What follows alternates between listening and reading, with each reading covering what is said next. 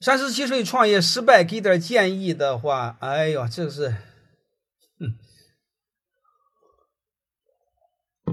这个一过三十多创业失败啊，这对我们是很难的一个事儿。为什么呢？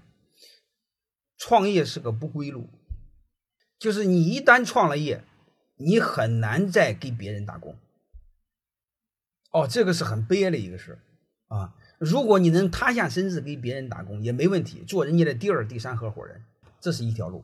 还有一条路就是总结你失败的经验，重新再上路，重新创业。重新再创业，我建议你们看一本书，叫《精益创业》，啥意思呢？就低成本精益创业，就提前模拟好，就是做死也没有风险，而且做的时候保证能做成。